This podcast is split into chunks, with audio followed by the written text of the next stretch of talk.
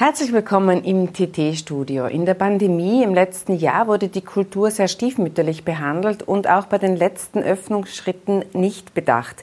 Wie geht es den Kulturschaffenden in Tirol? Darüber möchte ich heute mit Michelle Joost sprechen. Sie ist Schauspielerin, Regisseurin und die kaufmännische Leiterin im Innsbrucker Kellertheater. Herzlich willkommen, Michelle Joost. Hallo, danke, dass ich da sein darf. Ich möchte mit dem beginnen, dass äh, die Kulturschaffenden eigentlich zu Beginn der Pandemie die einzigen waren, die eine politische Veränderung herbeigeführt haben. Damals hat man die Kulturstaatssekretärin Ulrike Lunacek zum äh, Rücktritt äh, gebracht. Und seitdem hat man so ein bisschen den Eindruck, es ist äh, ruhig geworden und die Kultur wird offensichtlich nicht äh, mehr gut gehört. Oder täuscht dieser Eindruck? Hm, ob er täuscht oder nicht, das kann ich nicht sagen von außen von den Leuten, die jetzt nicht viel damit zu tun haben, glaube ich. Ähm, still geworden und also ähm, für uns definitiv, weil was soll man viel machen?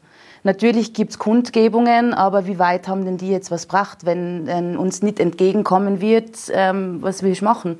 Es passiert ja nicht viel.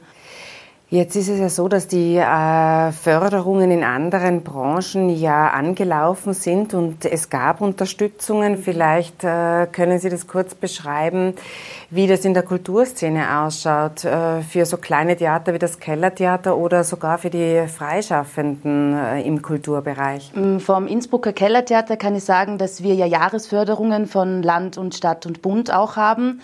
Wie es jetzt gerade ist, sie halten das Geld ein bisschen zurück, weil natürlich keine, ähm, keine Planbarkeit im Endeffekt da ist. Für die freischaffenden Künstler, ja, man muss ansuchen. Es gibt Arbeitsstipendien, es, die SVS macht relativ viel, aber da gibt es auch Kriterien. Wie lang bist du so, also, wie lang bist du schon selbstständig? Wo hast du schon gearbeitet? In, so, es gibt sehr viele Kriterien und ob man es kriegt oder nicht, ist eine andere Frage. Mhm. Und wie sind also die Rückmeldungen? Was ist da Ihre Erfahrung? Sind die, die meisten oder mehrheitlich zufrieden oder ist es äh, kaum so, dass man die Existenz mit diesen Hilfen sichern kann? Ähm, zufrieden kann man, glaube ich, schon sein. Es wird immer zu wenig sein. Also ich hab, wir haben auch einmal Diskussion gehabt, dass es dass Förderungen ausgeschrieben wurden wo zum Beispiel Laienschauspielern, wo ähm, nicht beruflich, also als Beruf arbeiten, auch Förderungen bekommen haben sollten. Und das ist für jemanden, der das gelernt hat, ähm, natürlich ein Schlag ins Gesicht. Weil wenn ich jetzt ähm, fünf Tage die Woche normal als Elektriker arbeite, mal gesagt, und dann aber noch zusätzliche Förderung kriegt für äh, eine Bühne, dann frage ich mich halt, wo es hingeht im Endeffekt nachher. Weil es wird in den Theatern sehr viel gebrauchter.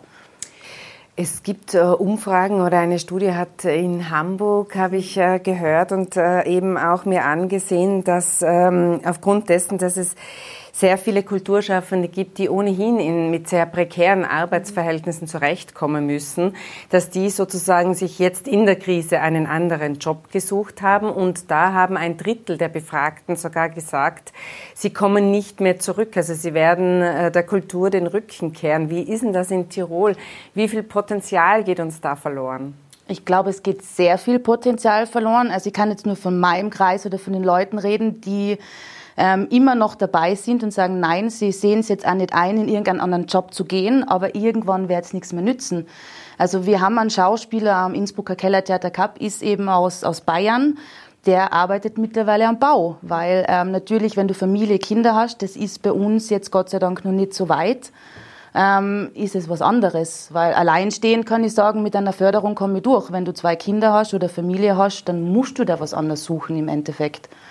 Also die Gefahr sehen Sie auch. Ähm, bei uns in der Tiroler Tageszeitung hat heute die Kulturlandesrätin Beate Palfrader gemeint, naja, es ist eben so, dass die, die Landesrätinnen, die Kulturlandesrätinnen nicht wahnsinnig viel ausrichten können und hat eben auch gemeint, im Blick Richtung Wien, es war schon äh, schwer zu verdauen, dass man so gar nicht erwähnt worden ist. Und äh, die äh, Landesrätin meinte, man solle zumindest auch den 27. März, der ja für die Gastronomie zumindest die Schanigarten äh, möglich machen soll, man soll auch im Kulturbereich diesen 27. März ins Auge fassen. Rechnen Sie damit, dass da was geht?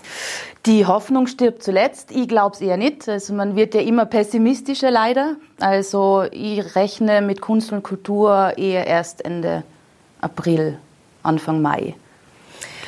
Jetzt habt ihr ja auch sehr viele Sicherheitskonzepte entwickelt oh. und äh, es hat ja meines Wissens nach auch nicht wirklich äh, die große Clusterbildung mhm. Im Kulturbereich gegeben. Ist man dann am Verzagen, wenn gar nichts äh, hilft? es ist viel gemacht worden. Also letztes Jahr, wo die Öffnungen dann wieder waren, ist, man hat die Hälfte vom Kontingent genommen, man hat Präventionskonzepte gemacht, man hat überall alles aufgestellt, was verlangt worden ist, Tests etc. etc. Und es, wie, wie Sie sagen, es ist kein Cluster entstanden. Deswegen ist man da selber einfach, wenn man untereinander redet, ja, am, doch, am Verzagen ist ein gutes Wort, weil man dann einfach sagt, wir haben alles gemacht, es ist nichts passiert und man wird nicht mehr erwähnt. Es wird einfach stillgelegt für Monate. Und was dann passiert, ja, sie werden wohl irgendwann wieder mal aufmachen können. Also im Kulturbereich fehlt auch diese Planbarkeit, die auch andere Branchen einfordern. Ähm, Sie haben auch etwas geschaffen, nämlich eine Online-Plattform, äh, wo sich Künstler eben präsentieren können. Vielleicht mögen Sie Ihre Initiative, die Kulturquarantäne, äh, vorstellen. Also kurz. selber geschaffen habe ich es nicht. Ich bin Mitglied und ähm, ähm, organisatorisch drinnen. Ähm, die Kulturquarantäne ist letztes Jahr im ersten Lockdown spontan aus dem Nichts entstanden.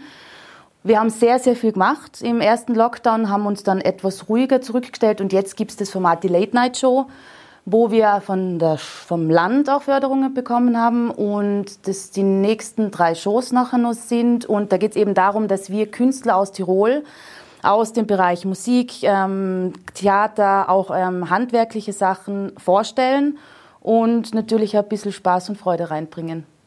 Also ich, ich freue mich schon sehr. Diesmal werde ich mir das auch äh, anschauen. Gerne.